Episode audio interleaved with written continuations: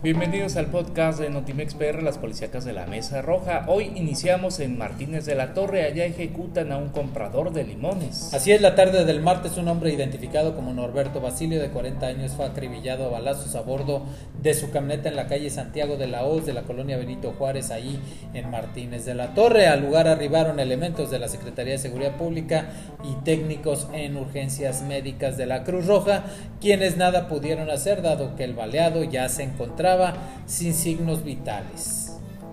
Ahora en Espinal, Veracruz, allá reportaron un fuerte accidente. Los hechos se suscitaron sobre la carretera El Chote Espinal entre la comunidad de Guadalupe Victoria y la cabecera municipal a la altura del rancho El Chaparral. Las autoridades preventivas sobre el percance dijeron que fueron dos automóviles en dicho lugar. El accidente se suscitó cuando la conductora perdió el control del Nissan blanco que ven ahí y empezó a girar sobre la carpeta asfáltica mientras iba subiendo el automóvil de alquiler cuyo conductor no pudo evitar el impacto terminando por colisionar. Eh, así pues el primer vehículo quedó contra un talud y pues tuvo daños en la parte posterior, mientras que el taxi sufrió daños materiales de consideración en la parte frontal. Vamos hasta Tlapacoyan, allá localizan cadáver en una huerta.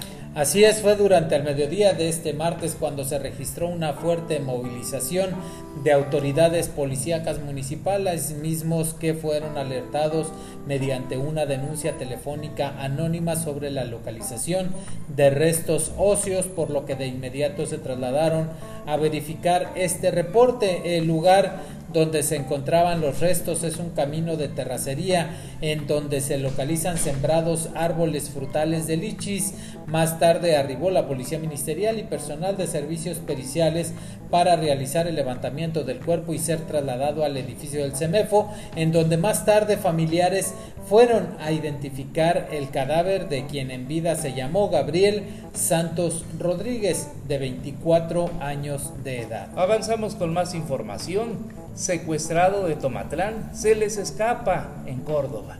Un joven que fue secuestrado la tarde del lunes en Tomatlán pudo escapar de sus captores como pudo y aún con las esposas en sus manos.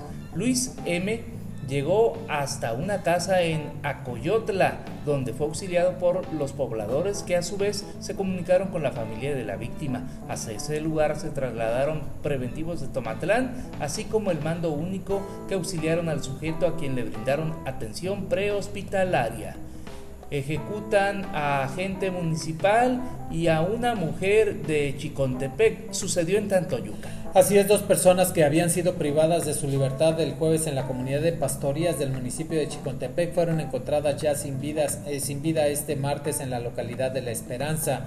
Alrededor de las 5 de la tarde se alertó sobre el hallazgo de dos cadáveres en la localidad esta mencionada y tras varias horas de diligencia se confirmó que se trataba de María A de 66 años de edad y Raúl M de 45 años de edad. Y los reportes indican que la mañana del 25 de febrero las víctimas pretendían llegar a una parcela pero en el trayecto fueron interceptadas por tres hombres encapuchados y fuertemente armados que le cerraron el paso. Raúl M se desempeñaba como agente municipal de Pepeyoca, también de Chicontepec.